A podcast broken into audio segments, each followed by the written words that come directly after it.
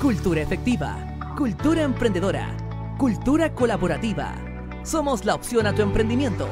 Radio Lab Chile. Somos lo que tu emprendimiento necesita. Un shot de motivación en Radio Lab Chile, la radio de los emprendedores.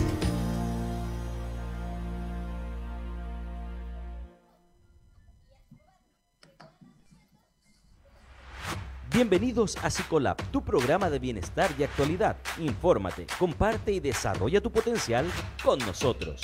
Conducen Marisol Solar, Beatriz Lineros. En Radio Lab Chile. Hola, muy buenas tardes. Bienvenidos a Psicolab, como todos los martes a las 7 de la tarde, como siempre, obviamente, por Radio Lab. ¿Cómo estás, Bea? Hola Solcilla, muy bien, ¿y tú? ¿Qué tal? ¿Cómo va ese bien. día?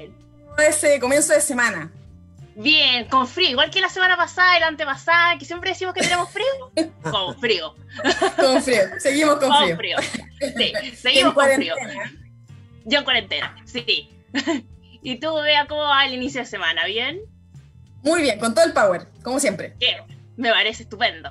Bueno, y aparte de darte la bienvenida a ti, por supuesto, darle la bienvenida a la gente que nos está escuchando en Facebook Live, a través de Radio Lab, y obviamente también dejarle un saludito a la gente que nos ve después on demand, que tenemos ahí hartas visualizaciones on demand después, porque como los temas son tan interesantes, queda todo en la radio almacenado, así que ahí también la gente que quiera repetirse el programa o verlo después, no hay problema, así que también le dejamos un saludo a ellos, y obviamente también pasarles el dato y darle un saludo a nuestro auspiciador, que es terapiaonline.cl, ¿no es cierto, Bea?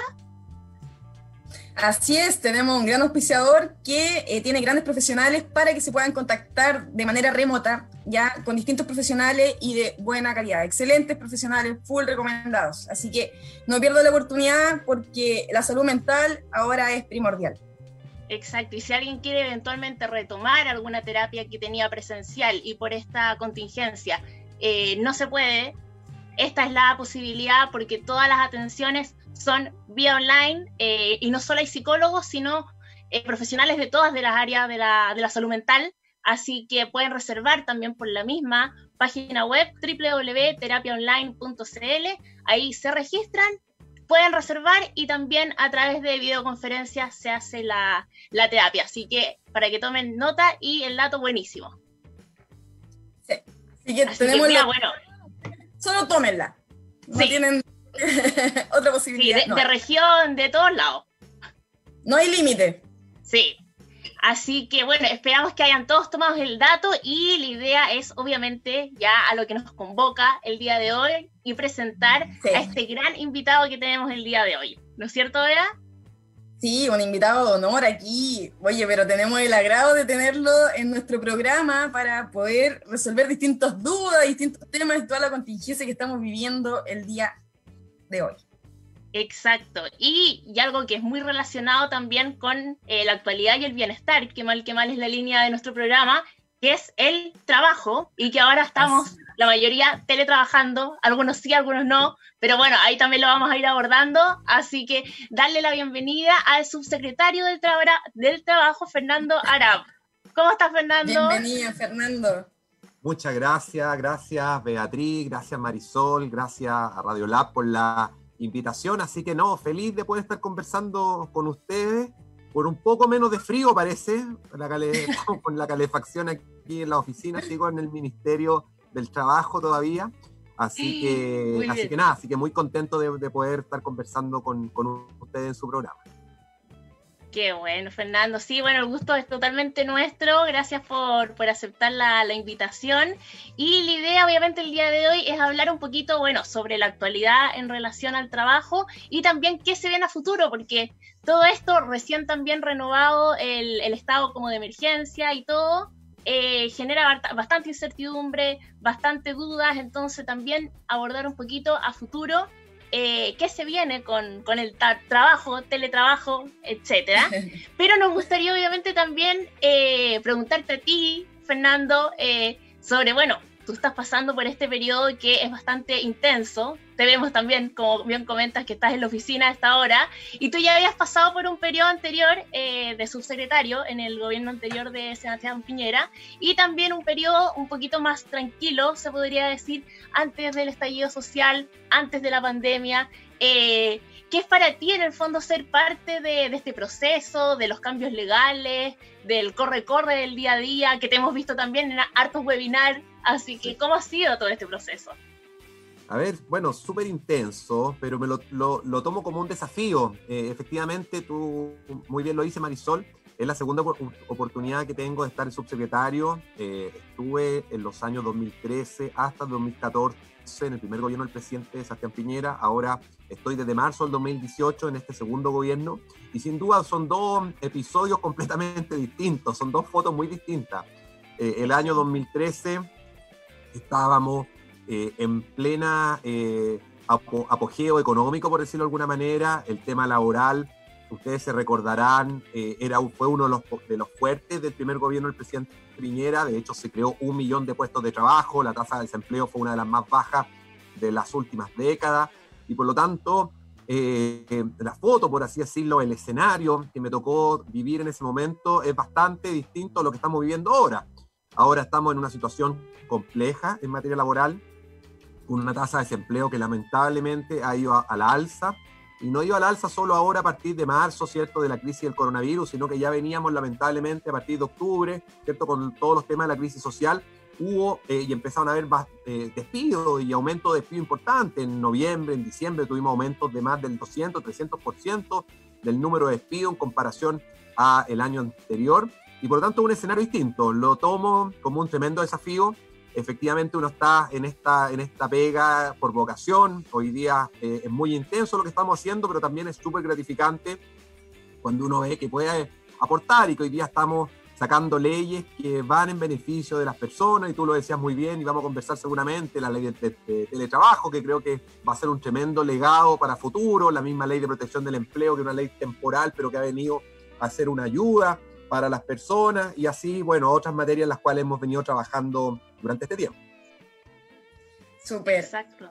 ¿Y qué ha, qué ha, significado para ti vivir todo este proceso? El tema del trabajo es algo muy importante para todos y vivir con la presión igual de la gente que está constantemente con, con duda y viviendo este, estos procesos quizás de una manera más eh, angustiante igual para, para muchos chilenos. Absolutamente, Beatriz, es una responsabilidad eh, y lo tomo así. Eh, y, creo que es clave comunicar, ustedes lo decían recién, yo estoy constantemente en estos webinars, live, eh, por redes sociales, ¿cierto? Nos seguimos y, ustedes ven que constantemente estoy haciendo actividades porque creo que es súper, súper importante eh, transmitir lo que se hace. Eh, y no solo transmitir y comunicar, sino que hacer cosas. Hoy día es, más, es tiempo de estar ocupado más que preocupado, al menos desde el punto de vista de las autoridades. Así que es un desafío, es una responsabilidad porque uno sabe que del trabajo que uno hace junto con los equipos, porque aquí hay un trabajo de equipo, los ministerios son eh, entes donde hay una gran cantidad de personas que están trabajando, hay servicios relacionados. Eh, lo que uno hace es para eh, y por las personas, y por lo tanto, eso nunca hay que perderlo de foco. Yo siempre digo que detrás de las cifras, cuando a uno le pregunta por las tasas de desempleo, la estadística, más despido, menos despido, creación de puestos de trabajo, nunca hay que olvidar que detrás de las cifras, que detrás de las estadísticas, que detrás de los fríos números hay personas y hay familias. Y hoy día muchas de esas personas, muchas de esas familias hoy día la están pasando realmente mal. Y eso nunca podemos olvidarlo y no podemos olvidarnos quienes tenemos que elaborar políticas públicas, porque las políticas públicas las elaboramos para esas personas y eso hay que tenerlo súper presente. Yo lo repito en cada una de las presentaciones que, y de los lives que tengo, porque creo que es algo que no se nos puede olvidar nunca cuando eh, avanzamos y cuando trabajamos en estas materias. Exacto. Es importante lo que indicas y, es súper ligado también a lo que nosotros tratamos de transmitir también, que es la preocupación por las personas, la ansiedad que están viviendo, lo que estamos viviendo en general, yo creo que nos pasa a todos, ya sea en teletrabajo, ya sea trabajando en casa, ya sea para la gente que ha perdido el trabajo, una angustia también diaria. Y claro, hay que preocuparse de la persona eh, de hoy y lo que va a pasar también después. O sea, yo creo que ese, ese es un tema, lo que vamos a hablar más ratito también, acerca del futuro del trabajo es lo que angustia a la mayoría de la gente. Exacto, exacto.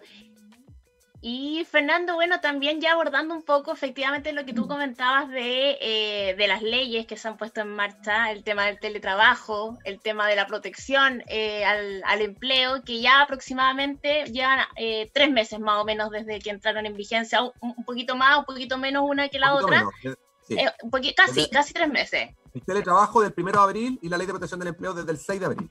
Exacto. Pero están ahí... Entonces, Fernando, en base a, este periodo, en el fondo, que, que ya está en, en, vigencia la ley, más o menos, ¿cómo, ¿cómo, es el balance que ustedes hacen en base a eh, las empresas? ¿Cómo, cómo, ¿Cómo, han tomado, en el fondo, estas medidas? ¿Cómo, cómo han visto que las empresas han acogido esta, estas leyes? A ver, eh, hay que distinguir. Yo creo que, de, primero, la ley de protección del empleo es una ley que eh, siempre eh, señalo que hay que distinguir el teletrabajo, perdón, la, la, ley de protección del empleo hoy día es una ley que viene a dar un respiro, sin duda, a millones de trabajadores y a miles de empleadores que la están pasando mal. Eh, Exacto. Es una ley que parte de la premisa que las partes entran en una especie de periodo de hibernación de la relación laboral, es decir, ¿en qué consiste? En que se suspende la relación laboral, pero el trabajador mantiene vigente su contrato de trabajo, sigue recibiendo un ingreso, en este caso de cargo el seguro cesantía, sigue recibiendo el pago del total de sus cotizaciones, en este caso de cargo el empleador, sigue generando el derecho a antigüedad y sigue generando el derecho de vacaciones.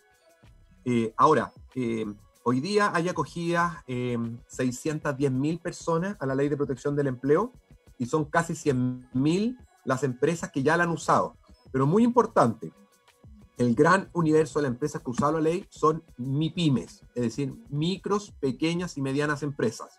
De acuerdo a la estadística que tenemos hasta la semana pasada, el 96% de las empresas, o sea, de las 100.000 empresas, 96.000 son MIPIMES y un 1,2% de las empresas son grandes empresas. Y dentro de las MIPIMES, la gran mayoría de las empresas que han usado la ley, el 76% de las 100.000, es decir, 76.000 empresas, son microempresas, es decir, empresas de menos de 10 trabajadores. Y creo que eso es súper importante recalcarlo, relevarlo, porque esta ley de protección del empleo, a quien en su gran mayoría ha venido a ayudar, es a las pequeñas empresas, a los pequeños emprendedores, a los microemprendedores, que de otra manera no podrían mantener el negocio y tendrían o que despedir trabajadores o derechamente quebrar.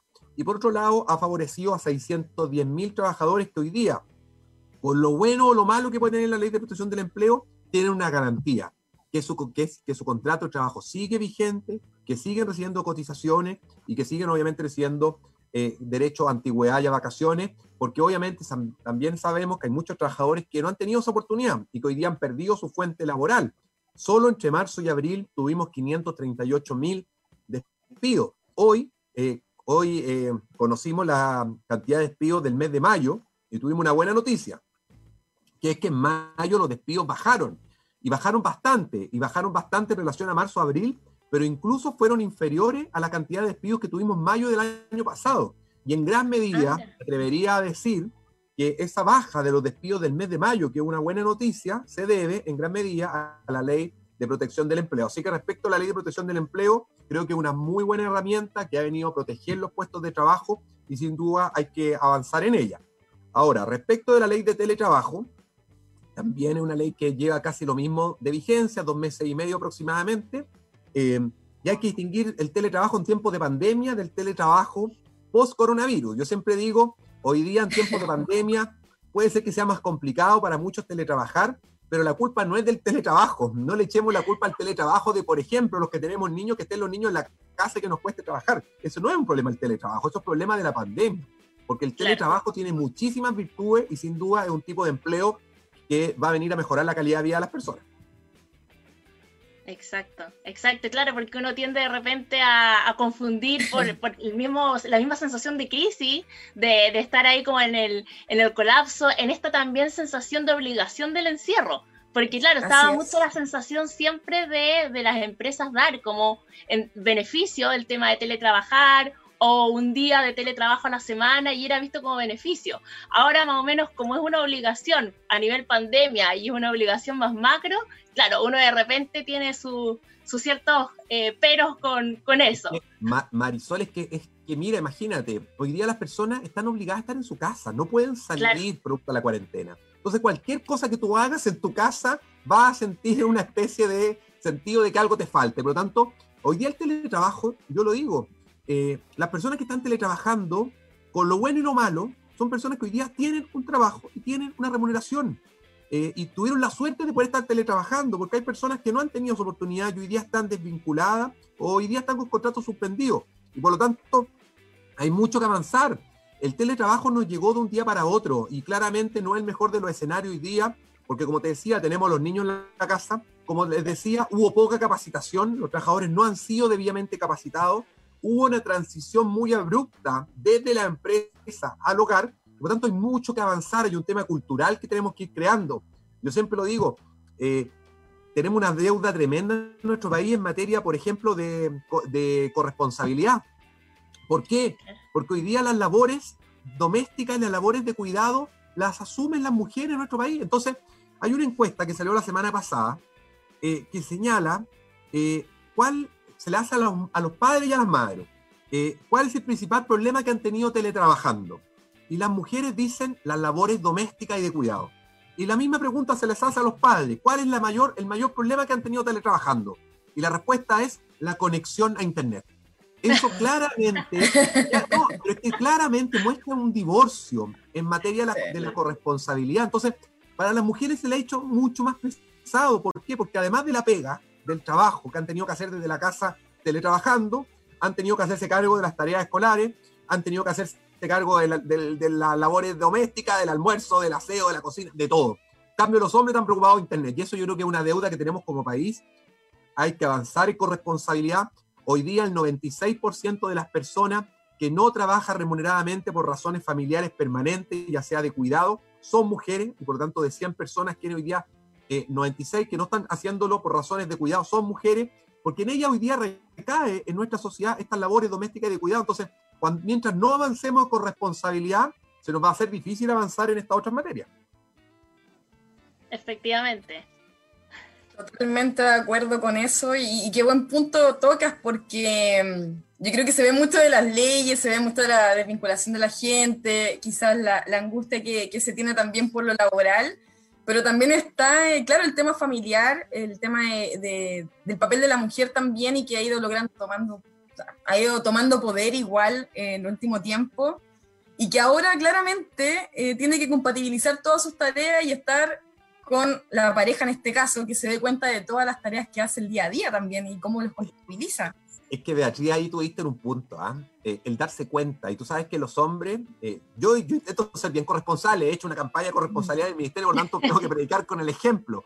Pero, pero, pero también reconozco que nosotros a veces los hombres, y aquí eh, me, llegan después de mis amigos eh, todos los reclamos por la labor que hemos hecho y por la campaña que he hecho con responsabilidad, pero nosotros a veces sobreestimamos el trabajo que hacemos en la casa. Eh, hay una encuesta muy buena que se hizo en el mes de abril en Canadá, pero que creo que es la misma realidad que tenemos en Chile, y se le preguntaba a los padres y a las madres de hijos menores de 12 años cuánto ayudaban ellos en las tareas escolares. Los hombres señalaron en más de un 50% que la mayor cantidad de tareas escolares, ellos eran quienes ayudaban a sus hijos. Más del 50% de los hombres. Solo el 3% de las mujeres estuvo de acuerdo con esa afirmación. y eso te muestra también, y eso te muestra también que hay una sobreestimación del trabajo que el hombre cree que realiza o que realiza. Eh, y lo otro que yo siempre digo, el término de eh, ayudar en, la casa. Uno dice, voy a ayudar en la casa. No es que yo ayude en la casa. No, no es ayudar es repartirse los roles en igualdad de condiciones. Eh, y por lo tanto, ese es un cambio cultural. Nosotros tenemos una sociedad súper machista. Chile es un país machista, por lo tanto tenemos que hacer ese cambio. Y también hay que decirlo, las mujeres tienen que ayudar a, ayudarnos a eso, porque también muchas veces la mujer dice, no, es que llega cansado del trabajo, entonces que no ayude en esto, o yo me hago cargo. Entonces es un tema que hay que ir creando ese cambio cultural en los hombres y en las mujeres. Claro, es como lo que dicen que nosotras en este caso creamos y fomentamos el machismo. Y, es verdad, o sea, yo creo que existen mujeres también machistas que, fomentan un poco eso y hay que, yo creo que ya somos todos adultos ya responsables, adultos capaces de hacer distintas tareas, ya diferenciando por género. Yo creo que, que es un tema que, que se sigue estudiando y se sigue también ayudando a, a equilibrar, va a ser súper bueno. Así que súper buen punto el que toca Fernando. Sí, absolutamente. El tema de la corresponsabilidad es un tremendo tema y estoy mirando. Yo miro para el lado un poco a veces porque les contaba a ustedes que tengo el, estoy conectado del computador, pero tengo mi celular con el chat abierto, así que estoy leyendo los comentarios. Lo tengo al lado, entonces estoy mirando los comentarios. Efectivamente, ahí Flavia comenta que efectivamente hicimos una, una campaña en el mes de mayo de, que se llama Avancemos con Corresponsabilidad, porque es clave visibilizar estas materias. Así que súper, súper importante poder, obviamente, eh, seguir impulsando esto que creo que es clave. O sea, si queremos que las mujeres participen más del mundo del trabajo, si queremos que disminuir la brecha de género que nuestro país todavía tiene, es clave que avancemos en mayor y mejor corresponsabilidad. Exacto. Y eso también, si uno piensa, es una labor eh, cultural, como también es algo que las empresas pueden promover de manera muy activa, tanto la corresponsabilidad como también, obviamente, la, inserción de la mujer en, el trabajo, en, ambas aristas, en el fondo. Sí, absolutamente. Esto pasa por, por políticas también. Eh, tenemos que impulsar más políticas de género, tenemos que sumar más mujeres eh, en cargos importantes al interior de las organizaciones. Tenemos, yo siempre lo digo, sumar más mujeres las denominadas carreras STEMs, que son las carreras de las ciencias, la tecnología, la ingeniería y la, matemática, de acuerdo a, sus siglas en inglés. ¿Por qué? Porque ¿quién está creando, yo siempre digo, quién está creando hoy día la inteligencia artificial en el mundo, mayoritariamente? El hombre. Hombre. hombre. ¿Y la inteligencia artificial qué es lo que es? La inteligencia artificial toma decisiones por nosotros y toma decisiones hoy día en base a algoritmos que suben y que preparan hombres, por tanto lo están haciendo con un sesgo de género. Y por tanto es importante que más mujeres se sumen a la inteligencia artificial para que las decisiones se tomen con la mirada también de las mujeres, que obviamente eh, es súper importante que esto se haga con una mirada compartida. Por ejemplo, Wikipedia. Eh, muchos de nosotros usamos Wikipedia a veces para revisar información, nuestros hijos estudian de Wikipedia. ¿Saben cuántas editoras mujeres tiene Wikipedia? No. El 9%. Por lo tanto, el 91% de los editores de Wikipedia son hombres y suben el contenido con sesgo de hombre, que no digo que sea ni mejor ni peor, pero claramente tenemos que ser mucho más equitativos en esta materia. Así que hay que seguir sumando mujeres en el mundo del trabajo. Nosotros acá en el Ministerio hemos impulsado fuertemente todas las campañas de, no solo de corresponsabilidad, sino que de equidad de género. Eh, así que bueno, hay que seguir empujando porque el cambio lo vamos a ir haciendo a medida que vayamos jineteando estas materias. Súper. Oye, Fernando, y aparte de, bueno, este tema de responsabilidad, eh, tenemos el tema del teletrabajo, que si tú bien decías, eh, no estábamos preparados para eso y hemos tenido que también eh, confrontar esto como a la, a la fuerza, tomar estas medidas como te... Como todo abrupto. Recién sí, es como a la fuerza el teletrabajo, adaptarnos como de un día para otro. ¿Cómo ha sido esto con respecto a la ley también, lo que tú has visto, el comportamiento de la empresa? Eh, y más allá de la ley también, porque también hay, una, hay, un, hay un factor de empresa súper importante de, de, responsabilidad más allá de, de, la ley también. Exacto. A ver, absolutamente. Esto, como te digo, es un tema primero cultural, pero además hoy día es un tema legal. Entonces, hoy día hay que cumplir la ley. La ley da un plazo de 90 días que vence en el primero de julio para que, la, eh, para que las empresas puedan estoy un poco la cámara, para que las empresas puedan implementar y adecuar, y, adecuar como corresponde la legislación.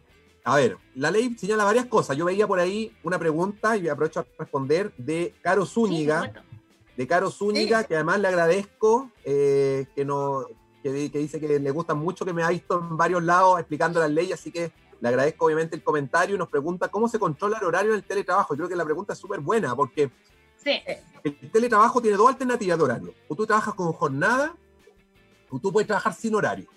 Si trabajas con horario, y el trabajador puede elegir trabajar con horario desde su casa, el empleador lo que va a hacer es medir el tiempo de conexión. Y hoy día existen las herramientas para medir los tiempos de conexión de las personas. O sea, hoy día tú puedes instalar una aplicación en tu computador y mide el tiempo de conexión. Por tanto, ese trabajador va a tener un, un horario, por ejemplo, de 9 de la mañana a 6 de la tarde y va a trabajar con horario tal como lo haría en la empresa pero en vez de estar sentado en el escritorio de la oficina, va a estar sentado en el escritorio de su casa.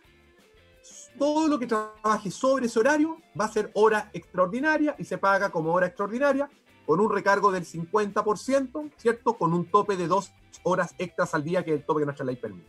Pero esa persona que teletrabaja puede elegir, y la gran mayoría de personas que teletrabaja elige, trabajar sin horario. ¿Por qué?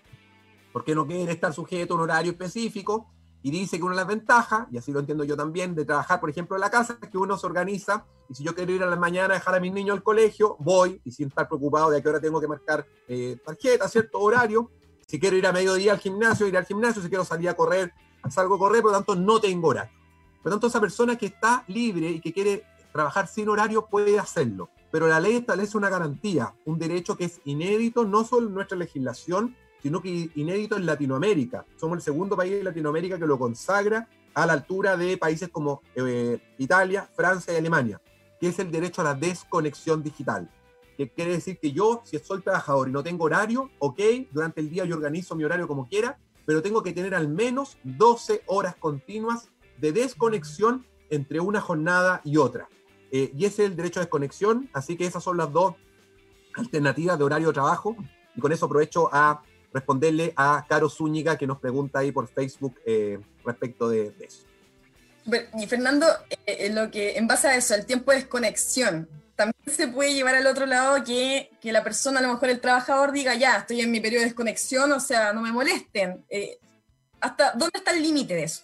Es que absolutamente, el periodo de conexión es eso, el periodo de conexión digital es una garantía, un derecho que va a tener el trabajador a no ser interrumpido por el empleador. Cuando tramitamos la ley de teletrabajo, una de las principales preocupaciones que teníamos es que no se prestara el teletrabajo para que el empleador creyera que el trabajador está 24 horas del día, los 7 días a la semana a disposición. Y que el hecho que yo trabaje de mi casa signifique que el empleador a cualquier hora del día, o peor, en la noche, me empieza a mandar correo, me empieza a mandar WhatsApp que necesita trabajo. Y por tanto, por eso se establece el derecho de conexión. El derecho de conexión quiere decir que el trabajador durante esas 12 horas continuas no puede ser interrumpido en su descanso por el empleador y por lo tanto no debe trabajar, y no solo trabajar, no debe recibir instrucciones ni ser obviamente interrumpido por el empleador. Por lo tanto, un derecho súper potente que como te decía, como les decía, es inédito en nuestra legislación eh, y ya existe en países europeos como Italia, Francia, Alemania y eh, de súper buena manera, o sea, ha tenido muy buena eh, aceptación y, evidentemente han ido a ayudar y a mejorar la calidad de vida de las personas. Acá tenemos un punto también de Flavia y dice, eh, subsecretario, ¿quién se hace cargo de los costos del teletrabajo? Esto también es algo que, que se ha disparado también muchas dudas con respecto a quién se hace cargo del costo del wifi, el costo de herramientas, etcétera. Súper buena la pregunta de Flavia, porque es una de las dudas que más nos, nos preguntan. Los costos del teletrabajo deben ser de cargo del empleador. Lo dice específicamente, expresamente la ley. Y por lo tanto, el empleador no puede obligar al trabajador a que éste se compre un computador para, teletrabajar. Si el empleador y trabajador pactan teletrabajo, el empleador debe proveerle las herramientas necesarias para teletrabajar. Ahora, si yo teletrabajador tengo un computador y prefiero ocupar mi computador personal, no hay ningún problema que lo ocupe. Lo que no puedo hacer es obligado a adquirir un computador o adquirir herramientas de trabajo para teletrabajar. Y por ejemplo, los costos de Internet, la ley dice que deben ser asumidos por el empleador y por lo tanto trabajador y empleador van a tener que ponerle un, valor, una asignación a ese costo. ¿Por qué? Porque tampoco quiere decir que el empleador tenga que pagar todo el costo de Internet de la casa del trabajador. ¿cierto? No quiere decir que el empleador le tenga que pagar el triple pack, ¿cierto? ¿Por qué? Porque el, trabajador, el trabajador con Internet, y seguramente ustedes que están teletrabajando, eh, eh, el Internet lo usan para más cosas que para trabajar como, eh, en, su producto. O sea, usted, eh, me imagino, o, pongo el ejemplo personal para no, no, no indisponerla a usted, uno usa el Internet, yo uso el Internet en la casa para ver Netflix, ¿cierto? Ver películas. Uno usa el Internet en la casa, en mi caso, para que los niños se conecten hoy día a las clases online, o para que se metan a YouTube, o para otras cosas. Por lo tanto, no es el empleador el que tiene que hacerse cargo de eso. Por lo tanto, se va a tener que pactar cuáles son los costos en que el empleador va a correr respecto a los gastos que el trabajador incurra con motivo del teletrabajo. Perfecto. Ahí, tenemos algunas otras consultas también. Sí. Han llegado varias preguntas. Qué bueno. Sí. ¿Hay alguna en particular, Fernando, que te gustaría resolver o vamos avanzando, vamos leyendo? Vale, vayan leyendo si quieren. A ver, aquí hay una pregunta. Hay una que dice Javiera Cuevas, ahí nos dice, bueno, hola a todos. Para ir por orden, eso. Sí. sí. Eh, dice, hola a todos, hoy por hoy existe una sanción o especie de sanción si es que el empleador obliga a asistir a las dependencias de trabajo, pero el trabajador está en zona de cuarentena. Ya, sí, buena pregunta de Javier. A ver, si, el, em, si hay cuarentena y por lo tanto eh, hoy día no, no, se puede operar, salvo las empresas esenciales y el empleador obliga a ese trabajador a prestar servicio, claramente hay una ilegalidad. ¿ya? Hoy día en, las ciudades que están en cuarentena solo pueden operar y trabajar aquellos trabajadores que presten servicio en empresas que son consideradas esenciales. Empresas de electricidad, de gas, ciertos los supermercados, ciertos delivery. Pero si una empresa que no es catalogada esencial y el empleador obliga al trabajador a prestar servicio, claramente hay una ilegalidad porque se está vulnerando la cuarentena, que es una orden eh, no solo de la autoridad sanitaria, hoy día de la autoridad del Ministerio del Interior, de Seguridad Pública, y por lo tanto esos casos deben denunciarse ante la Dirección del Trabajo porque ahí claramente hay una ilegalidad y hay una infracción. Exacto. Super, ahí le ahí, ahí respondía la pregunta, Francisco Moreno pregunta, subsecretario, según la encuesta, Enabel indicó que más del 60% de los encuestados tuvo vacantes difíciles de llenar durante el 2019 por el déficit de competencias técnicas de los postulantes. ¿Cómo se visualiza esto en el 2020 considerando que no todos tienen acceso a la capacitación online? Oiga, súper buena la pregunta, Francisco. Buena pregunta, sí. Muy buena pregunta y da, un clavo de un punto que, que, que, seguramente lo íbamos a conversar nosotros, que es las competencias que hoy día se requieren en el mundo del trabajo. Eh, Exacto. Yo siempre pongo el ejemplo, si hoy día alguno de mis hijos me preguntara, papá, en 10, 15 años más, ¿qué estudiamos? Mis cabros son chicos todavía, así que les falta harto. Eh, yo seguramente sería muy difícil decirle alguna profesión o oficio, pero sí les podría anticipar cuáles son las competencias que hoy día requiere hoy y en el futuro el mundo del trabajo. Por eso hoy día hay que intentar evitar hablar de los empleos del futuro. Hablemos de los empleos del presente, si esto ya llegó, la automatización ya llegó, los cambios de los empleos llegó. ¿Cuáles son esas competencias? Competencias digitales y tecnológicas, eh, idiomas y competencias socioemocionales. Esas son hoy día las competencias que se requieren. Y efectivamente, Francisco lo dice muy bien. La semana pasada dimos a conocer un, estudio del CENSE con el Observatorio Laboral y en que participaron eh, muchísimos empleadores y hay una, un déficit de cubrir muchos puestos de trabajo por ausencia de competencias, por ejemplo, tecnológicas y digitales. Eh, durante esta pandemia, varias encuestas ya nos han mostrado que las empresas están requiriendo en promedio un 30% más de trabajadores con habilidades digitales y tecnológicas. Por lo tanto, ahí el llamado a la capacitación. Hoy día tenemos a través del CENSE, y paso el dato, www.cense.cl, infinidad de cursos de capacitación, todos online y muchos cursos absolutamente gratuitos. Hoy día hay cursos gratuitos en liderazgo, en emprendimiento, en gestión de redes sociales, en marketing digital, en programación, en una serie de cosas que son precisamente, como muy bien señala Francisco, estas competencias que hoy día se requieren en el mundo del trabajo, porque hoy día hay oportunidades laborales, se van a ir abriendo nuevas oportunidades laborales, pero se requiere que nuestros trabajadores estén capacitados, tengan las herramientas y tengan las competencias necesarias para obviamente, llenar esas vacantes de empleo. Exactamente. Tenemos, hartas preguntas. Bueno, también en Cerecea, dice Fernando, ¿cómo se miden los accidentes en teletrabajo y cuáles se consideran como laborales? Esta es una pregunta igual. Buena, buena la pregunta, Caro. Oye, todas las preguntas yo los voy a felicitar, además, porque todas las preguntas muy buenas. Todas las preguntas muy Tenemos unos auditores, pero maravillosos. No, una, oye, tienen, una, tremenda audiencia, además. Una tremenda audiencia y muy bueno, muy bien preparados los auditores, porque muy buenas todas las preguntas. A ver, porque no estamos filtrando ninguna, porque más vamos en orden de las preguntas, así que estamos filtrando todo. Oye, no, a ver, la ley de teletrabajo señala expresamente que los accidentes del trabajo y las enfermedades profesionales quedan cubiertos. Por lo tanto, un trabajador que tiene un accidente a causa o con ocasión del trabajo o una enfermedad profesional, es decir, originada por el trabajo, tiene derecho a la, ley de accidentes del trabajo y enfermedades profesionales, aun cuando esté teletrabajando, y esto significa que tiene derecho a las prestaciones y al tratamiento en la mutualidad respectiva. Ahora, ¿quién califica si el accidente o la enfermedad profesional es o no del trabajo o no? La mutualidad respectiva, ¿cierto? Y hay varias mutualidades y además está el ISL. Por lo tanto, vamos, aquí vamos a tener mucha casuística, eh, vamos a tener mucha jurisprudencia. Eh, yo me tropiezo ahora parándome esta reunión con ustedes, esta conversación tan, amena además que estamos teniendo, y me tropiezo con los cables del computador, seguramente un accidente laboral, ¿cierto? No, no tengo ninguna duda que un accidente laboral. Eh, pero si yo me caigo saliendo a la ducha, eh, creo que no es un accidente laboral, ¿cierto? Ahora, hay casos que son borderline. Si un trabajador tiene la sana costumbre, digo yo, que a las 10 de la mañana todos los días se para de su escritorio y va al casino, a la cocina de la empresa y se toma un café, eh, ¿qué pasa si hoy día ese trabajador esa misma sana costumbre la tiene en su casa? Y a las 10 de la mañana va a su cocina a hacer su café y hoy día se le da vuelta el y se quema. Es accidente el trabajo, ¿no? Fue en la cocina de su casa. Pero por otro lado, sí, eh, fue en horario de trabajo y fue haciendo una actividad que también hacía en su horario de trabajo. Entonces, toda esta casuística la vamos a tener que ir definiendo pero lo importante es que si el accidente fue a causa o con ocasión del trabajo, queda cubierto y queda protegido. Así que eso para responderle a Karen Cerecea que nos hace la pregunta. Buenísimo, súper. se están llenando hartas preguntitas aquí. Sí. Mucho. Hay, hartas preguntas aquí. Mira, Javiera Cuevas también hay. Javiera Cuevas, sí, nos pregunta Javiera, dale tú, dale tú, Marisol.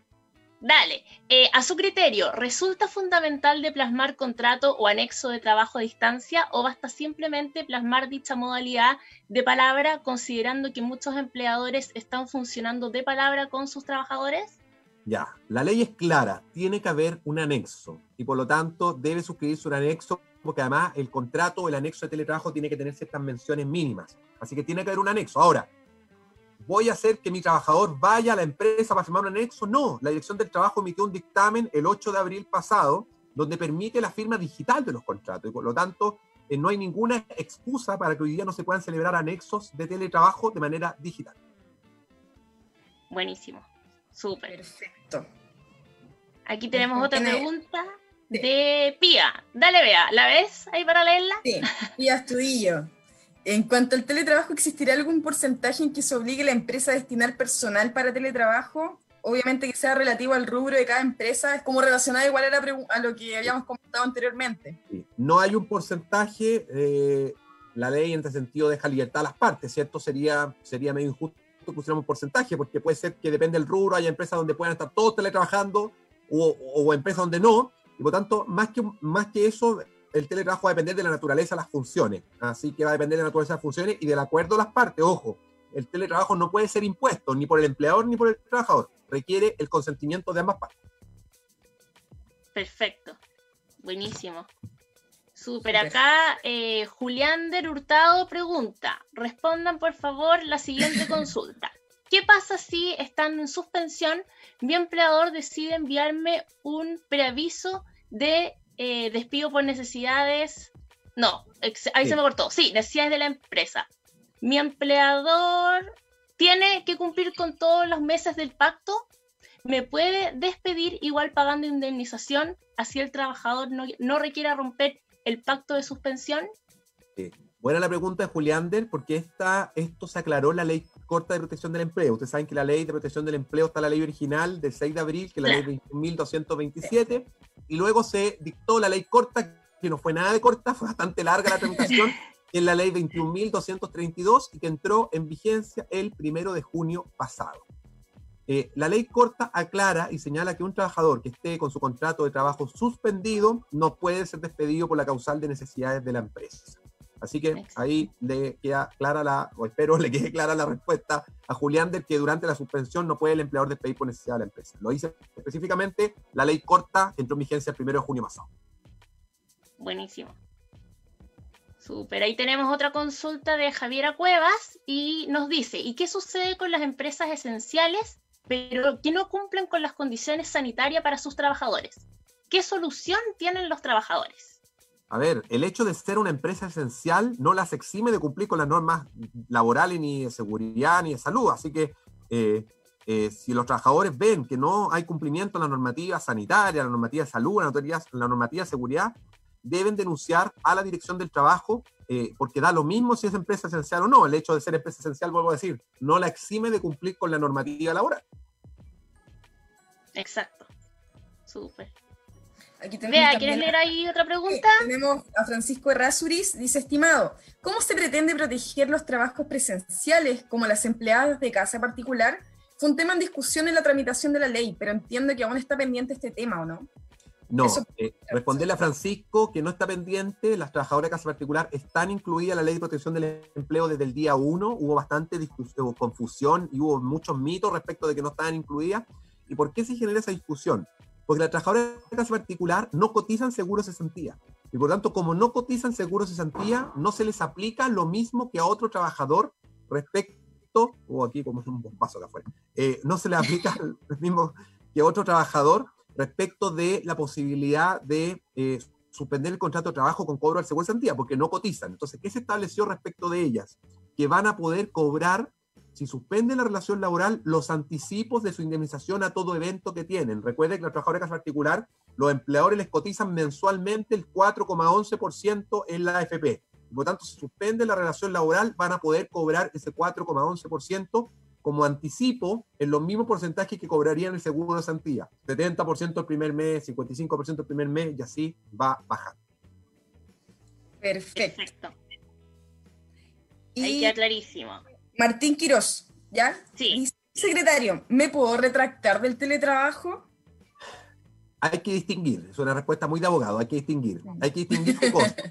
Si yo fui contratado como teletrabajador, no puedo arrepentirme porque yo presté mi consentimiento para empezar como teletrabajador. Ahora, si yo soy contratado como trabajador presencial y después pacto con mi empleador pasar a la modalidad de teletrabajo, efectivamente existe un derecho que se llama el derecho de retracto, que cualquiera de las dos partes, empleador o trabajador, pueden unilateralmente ejercer. Y por lo tanto el trabajador puede arrepentirse en cualquier momento dando aviso con 30 días de anticipación al empleador o bien el empleador puede arrepentirse con 30 días de anticipación dando aviso al trabajador. Por lo tanto, sí pueden arrepentirse, pero solo en la medida en que hayan pasado de la modalidad presencial a la modalidad de teletrabajo. Buenísimo. Ahí Karen Cereceda nos hace otra consulta. Fernando, ¿el anexo de teletrabajo es solo para las personas con jornada horaria o también debe ser enviado a las que cuentan como artículo 22? Para todos para todos. El anexo, el, porque el anexo además va a tener que señalar dentro de las menciones, y yo lo invito a que vean la ley 21.220, ahí está señalado, ¿sí? una de las menciones del anexo es decir si el trabajador va a tener jornada o va a estar excluido. Por lo tanto, el anexo es para todo tipo de trabajador. Perfecto. Buen dato para, para todas las empresas que, que quizás a lo mejor estaban haciéndolo solamente para los que tenían jornada, pensando que el teletrabajo igual se relaciona un poco con el artículo 22. Sí, pero esto se modificó hoy día y por lo tanto hoy día prima la ley de teletrabajo por sobre el artículo 22 tradicional. Tradicional, claro. Súper. Ahí tenemos otra consulta de María Carolina Hans. Sí, sale subsecretario abordando el tema de COVID, licencia médica y teletrabajo. ¿Cómo el empleador debería abordar la espera de licencia médica, entendiendo que el MinSal se demora hasta tres semanas en generar esta por COVID y la dirección laboral indica que al tener falta justificada, sin licencia médica, yo me imagino que debe ser injustificada, eh, se produce el término de la relación laboral bajo el artículo 160, número 3. Sí, buena la pregunta, María Carolina. Escapa un poco de la competencia nuestra del Ministerio del Trabajo, más bien, del Ministerio de Salud, por el tema de las licencias médicas, pero efectivamente nosotros hemos dicho que hoy día los empleadores tienen que tener eh, la prudencia y el criterio de que si un trabajador le dice que efectivamente está con un examen PCR pendiente, muchas veces hoy día los trabajadores no tienen el resultado de inmediato o la, incluso las licencias médicas se están demorando y por lo tanto hay que tener prudencia para no hacer mal uso de la causal de ausencia injustificada, porque si el trabajador llega con la licencia después, ese empleador va a tener que reincorporarlo y por lo tanto aquí obviamente todos tenemos que hacer un esfuerzo.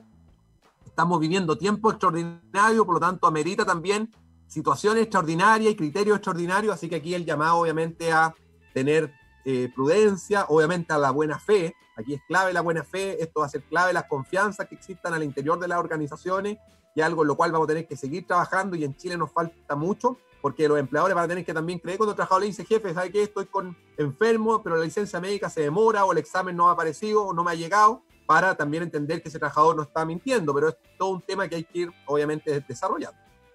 Exacto, exacto. Exacto, sí, sí, un tema que igual tiene como bueno, no, no, se sabe muy bien dónde está tampoco el límite lo que tú dices de la confianza. Yo creo que eso es súper bueno, importante, pero, pero muchas veces el empleador quizás no va a velar tanto por la confianza, sobre todo si se está trabajando a distancia y si no estábamos preparados para esto del teletrabajo. Sí, ahí Beatriz, súper importante, ¿ah? y ahí derribando mitos, porque efectivamente muchos empleadores, yo creo que si algo bueno ha pasado, es que se han ido derribando algunos mitos, y a algunos empleadores no les gustaba el teletrabajo porque sentían que el trabajador no iba a hacer nada en su casa. Y todas las encuestas hechas a los propios empleadores durante este periodo han señalado que los trabajadores o han mantenido o han subido la productividad de lo que tenían en la empresa. Por lo tanto, ese es un mito que se derribó, que algunos ya lo teníamos claro de antes porque veíamos la experiencia del teletrabajo en, el extranjero, veíamos la experiencia del teletrabajo en algunas empresas en Chile, pero es un mito que se derriba, que las personas trabajando en la casa son menos productivas, son igual o son más productivas y les mejora la calidad de vida. Yo siempre digo, el teletrabajo tiene varias virtudes, si yo tuviera que al menos decir tres, diría que un tipo de empleo moderno, porque aprovecha esto, las nuevas tecnologías que estamos usando nosotros para ponerla al servicio a las personas, mejorar su calidad de vida, es un tipo de empleo inclusivo porque permite que sectores que tradicionalmente están fuera o que les cuesta más incorporarse al mundo del trabajo se puedan sumar. Estoy pensando en personas con discapacidad, estoy pensando en adultos mayores, estoy pensando en mujeres, estoy pensando en jóvenes, estoy pensando en sectores que tradicionalmente les cuesta mucho más sumarse al mundo del trabajo y además es un tipo de empleo sustentable, es amigable con el medio ambiente, amigable con la naturaleza, nos ayuda a descontaminar, a descongestionar las ciudades, a disminuir los tiempos de traslado y además favorece la regionalización. Lo, digo yo que soy de región, entiendo, Beatriz también es de región, no sé, Marisol. no, yo no, yo soy de acá de Santiago. Es santiaguina, pero los que somos de regiones sabemos que además favorece la regionalización porque permite que personas que a veces están en comuna, en provincia, en regiones, que para encontrar un trabajo tienen que irse a la capital regional o venirse a Santiago, hoy día pueden desde sus propios eh, comunas también teletrabajar y eso también va a llevar a que las regiones vayan creciendo, vayan prosperando, vayamos también eh, haciendo un Chile mucho más equitativo eh, y un Chile que vaya creciendo de mejor manera. Claro.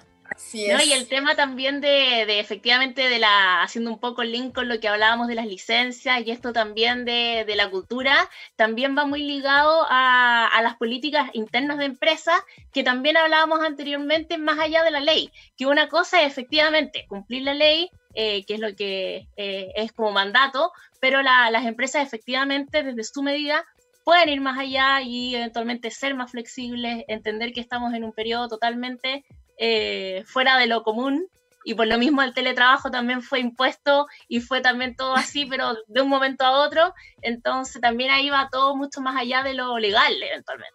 Absolutamente, la ley marca un desde. Eh, y en Chile, lamentablemente, los cambios culturales muchas veces pasan porque tienen que pasar primero cambios legales. Y hay varios ejemplos. Eh, la ley del tabaco tuvimos que tener una ley del tabaco para que las personas entendieran que fumar en lugares cerrados no era razonable, no era prudente y no era sano y no era respetuoso al resto. La ley de inclusión, tuvimos que tener una ley de inclusión para que las empresas entendieran que tenían que incluir personas con discapacidad por un tema cultural y no por tener que cumplir con una cuota. Y ahora la ley de teletrabajo. Entonces, todos estos cambios culturales, lamentablemente, bueno, llegan, pero llegan empujados por cambios legales. Así que ahí hay mucho que avanzar y tenemos que ir generando esa concientización también al interior de las organizaciones. Exactamente. de todo esto que, que, hemos estado viviendo, ¿cuáles son los rubros que más han visto afectados en el ámbito laboral que tú has podido apreciar? los, tres rubros donde más despidos han habido son el comercio, la construcción y el turismo. Eh, y son los tres sectores, además, que hoy día más se han acogido a la ley de protección del empleo y por, y por lo tanto más han disminuido los despidos. Y eso es una buena noticia también. Eh, comercio, construcción y turismo, entre los tres, tienen más del 60% de los trabajadores acogidos a la ley de protección del empleo. Eh, y por lo tanto son sectores que vamos a tener que estar especialmente preocupados de ayudarlos y de hacer que vuelvan a crecer, porque son tres sectores claves en nuestra economía, ¿cierto? Exacto. Sí. demasiado claves que, que, a lo mejor estaban en, en su boom, eh, quizá el año pasado antes del estallido, trataron de levantar y claramente ahora ya... Absolutamente. Y comercio y perdón, comercio y turismo ya venían afectados desde octubre, lamentablemente, ¿cierto? Turismo hemos sabido, cerraron hoteles, hubo varios hoteles que lamentablemente fueron vandalizados, saqueados, quemados, y por tanto ya venían pasándola mal. Y hoy día eh, están cerrados derechamente. El comercio también, especialmente las pymes, ya venían sufriendo ciertos efectos adversos y la construcción, que estaba en un boom, hoy día derechamente ha tenido que paralizar. Por tanto, son tres sectores que que, que, utilizan muchos trabajadores, que contratan muchos trabajadores, tienen contratación intensiva de trabajadores y que lamentablemente hoy día se han visto afectados por este tema de la pandemia, pero que esperamos que en algún momento esto vuelva a ir vinculándose progresivamente a situaciones obviamente de, de mayor normalidad. Claro. Bueno, y, como mencionaba, Dale. como, eh, como, mencionaba Fernando anteriormente, una de las áreas en el fondo que menos se ha visto afectada y a su vez eh, se ha podido potenciar en este momento son las nuevas tecnologías, es todo lo que es eh, ligado al e-commerce, todo lo que eventualmente se puede mantener desde la línea del teletrabajo. en base a esto mismo, ¿cómo crees tú que, que se viene el, el trabajo en el fondo con respecto a medidas ligadas al a todo lo que es ligado a tecnología, todo lo ligado a e-commerce, teletrabajo, etcétera. Marisol, absolutamente, lo comentábamos un poquito a propósito de, alguna pregunta anterior. Eh, Son las competencias que se requieren hoy día. Eh, en, en, noviembre, después de cuando empezó el tema de la crisis social, me tocó visitar una pyme en la comuna de Providencia, en los dos caracoles, ¿cierto? Eh, una pyme que, que vende eh, estos monitos como animación, estos monitos eh, tienen un nombre. ah, ¿estos son como cabezones? ¿O no hay que ver? Eso, esos monos. Ya, no, no sé cómo se llaman, pero ya cacho cuáles son. ya, pero todos, pero todos entienden cuáles son. Eh, y ellos decían que ellos habían tenido que estar cerrados. Y hoy día solo, o sea, en esa época, solo vendían a través de delivery. Y habían podido aprender a través de dos cursos del CENSE, uno de marketing digital y otro de manejo de redes sociales. Y por lo tanto, claramente en este nuevo escenario de pandemia y seguramente post pandemia también, todos estos cursos de e-commerce, todas estas eh, em, competencias, todos estos tipos de empleo, emprendimiento, se van a seguir potenciando. Así que es súper importante ir reforzando estas herramientas. Como les dije hace un rato, aprovechen, hoy hay cursos gratuitos. La semana pasada firmamos un convenio con Coursera, que es una plataforma que permite conectarse con las mejores universidades del mundo. Hay disponibles 50.000 becas para estudiar diversos cursos en las mejores universidades del mundo, en la Universidad de Michigan, en la Universidad de Stanford, en la Universidad de Yale, en la Universidad Autónoma de México. Y hoy día se puede postular a través del CENSE en cursos de idioma, en cursos de emprendimiento, en cursos de liderazgo. Eh, además otorga un diploma después, que también es importante, ¿cierto?, para, para, el currículum y por lo tanto están hoy día las herramientas, el CENSE tiene cursos gratuitos, hay cursos que tenemos de manera ilimitada y que solo faltan las ganas, solo faltan las ganas, hacerse el tiempo y postular y obviamente capacitarse en estas nuevas tecnologías. Exacto. creo que nunca hay que dejar de capacitarse porque puede que pase otro evento similar al de ahora y tenemos que estar más preparados también, o sea, hay que aprender de las lecciones. Absolutamente, hay que estar constantemente capacitándose. Yo siempre digo, la capacitación además es la principal herramienta para que nuestros trabajadores puedan acceder a mejores condiciones laborales, mejores condiciones salariales. Así que hay que estar constantemente perfeccionándose. Todos estamos constantemente estudiando, perfeccionando y por lo tanto es algo que no podemos dejar de hacer nunca. Exacto. Y Fernando, ya bueno, para ir, para ir cerrando, porque se nos está acabando el programa, siempre se nos hace cortito, hemos tenido hartas preguntas, harta interacción, pero ya para ir eh, cerrando, pensando que, bueno, se hicieron hartos eh, cambios legales, ajustes legales de un minuto a otro, bien abrupto, obviamente por la necesidad. Eh, desde ya, ¿tienen algo planeado eventualmente post pandemia, post coronavirus ligado al tema del trabajo? A ver, nosotros estamos evaluando Marisol, Beatriz, las medidas día a día. Eh, hoy ya tenemos la ley de teletrabajo que creo que ha venido funcionando. Es importante decirlo, ¿ah? la ley de teletrabajo no nace por la pandemia. El proyecto de teletrabajo ya se venía tramitando en el año 2018 y se iba a votar en marzo con pandemia o sin pandemia. Por lo tanto, eso creo que es importante también transmitirlo, porque efectivamente hay muchos que creen que fue una ley que se sacó rápido por, el, por la pandemia. No es así, es una ley que estuvimos tramitando más de dos años. Estamos constantemente revisando. Eh, hoy día ya la ley de protección del empleo ya se anunció que se va a perfeccionar, vamos a subir las tasas de reemplazo, es decir, el porcentaje de la remuneración que se paga para que no baje tan abruptamente las tasas, ¿cierto? Se va a incorporar más trabajadores, a trabajadores que hoy día están fuera de ciertos beneficios, por lo tanto, constantemente estamos preocupándonos de ir perfeccionando las leyes. Aquí esto va evolucionando, no sabemos esta pandemia cuánto va a durar, no sabemos a qué sectores va a seguir afectando y por lo tanto súper disponible a ir evaluándolo eh, día a día y seguir trabajando también lo que son los temas de capacitación, y en los temas de protección de los puestos de, trabajo y de los ingresos, obviamente, de los trabajadores y de sus familias. Buenísimo. Súper. Hoy ahí llegó una pregunta, muy, le voy a responder sí. Martín Quiró, ¿cómo se reduce la jornada laboral con la nueva protección del empleo? Tiene razón Martín, porque hablamos de la suspensión de los contratos de trabajo, pero la ley de protección del empleo también permite reducir la jornada de trabajo, en que las partes acuerden reducir la jornada a la mitad el empleador paga la totalidad de la jornada trabajada, es decir, la mitad del sueldo, pero el trabajador recibe además un complemento a su remuneración de hasta un 25% de cargo del seguro de santía, es decir, trabaja la mitad, pero recibe un 75% del sueldo, un 50% cargo del empleador, un 25% cargo del seguro de cesantía.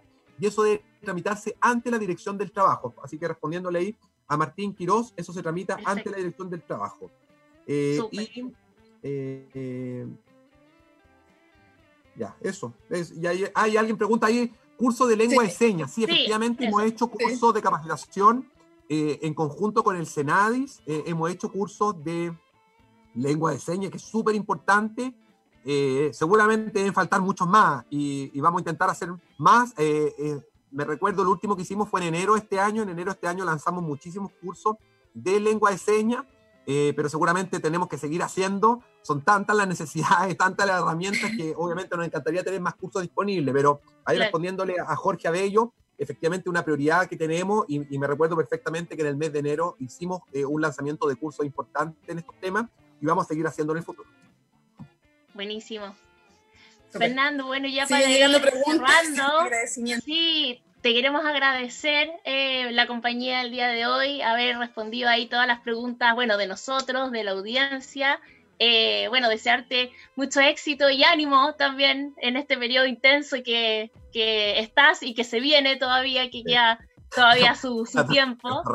Sí, sí, exactamente. Así que, así que bueno, muchas gracias. Y eh, bueno, obviamente también, no sé si alguna palabra de cierre que te gustaría mencionar. Sí, no, agradecerte a ti, Marisol, agradecer a Beatriz la invitación, agradecer a la audiencia, a quienes nos acompañaron con las preguntas. Invitarlo, pueden haber quedado preguntas pendientes o pueden seguir saliendo más preguntas. Las dudas respecto a la ley de protección del empleo, los invito y las invito a que visiten la página web que hemos habilitado, que es www www.protecciondelempleo.cl. Hay muchísimas preguntas y respuestas a las consultas que nos hacen y la semana pasada subimos dos manuales que son interactivos y súper didácticos, uno para trabajadores y otro para empleadores, con casos, con ejemplos, con hasta con dibujos, para que sea súper didáctico a revisarlo. Y lo otro que también lo, los dejo invitados a que nos sigan en las cuentas eh, de redes sociales. Nosotros vamos constantemente informando lo que estamos haciendo, ya sea a través de la cuenta de la Subsecretaría del Trabajo o la cuenta mía personal en Twitter o en Instagram. Los invito a que, a que nos sigan porque estamos constantemente respondiendo dudas, contando de los avances. Así que también tiene una buena manera de seguirse informando para las personas que nos acompañan. Así que los, los dejo invitados a que, nos, a que nos sigan ahí en redes sociales.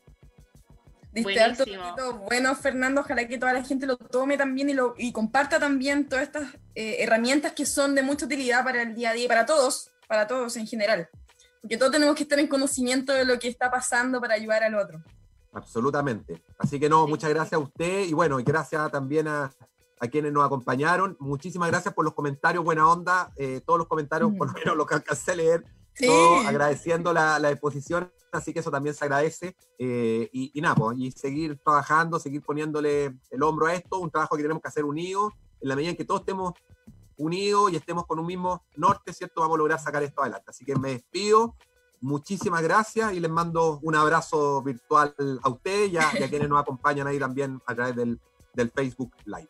Eso. Chao. Igualmente. Gracias Fernando, a ti, Fernando. Gracias. Que estés muy bien. Chao, ya abiertas las puertas de Psicolab. Sí. sí. Cuando quieran. Gracias, Fernando. Bueno, y despedirnos también de, la audiencia, vea que ya eh, nos vemos para el otro martes a las 7, como siempre, eh, por Radio Lab. Y obviamente también dejarles nuevamente el dato de nuestro auspiciador, www.terapiaonline.cl, para que puedan ahí eh, solicitar si necesitan alguna terapia ligada a la salud mental, no solamente psicólogos, sino desde todas las aristas de la salud mental. Así es, Solcilla, y nutricionistas, fonodiólogos, tenemos, hay de todos los profesionales, la idea es que, que puedan revisar la página también en Instagram, Terapia Online, CL, sí. para, que, para que revisen los profesionales que hay, los datos de contacto y cualquier información también lo pueden encontrar en nuestro Instagram. Exacto. Así que, vea, ya es para el otro martes. De hecho, el otro martes, para adelantar un poquitito, vamos a desmitificar un poco la terapia online, porque tenemos una invitada de este centro. Así que, eh, nada, pues despedirme y nos esperamos el otro martes a las 7 de la tarde por Radio Lab. Muchas gracias. No se. Chao. Chao, chao. Cultura efectiva. Cultura emprendedora cultura colaborativa. Somos la opción a tu emprendimiento. Radio Lab Chile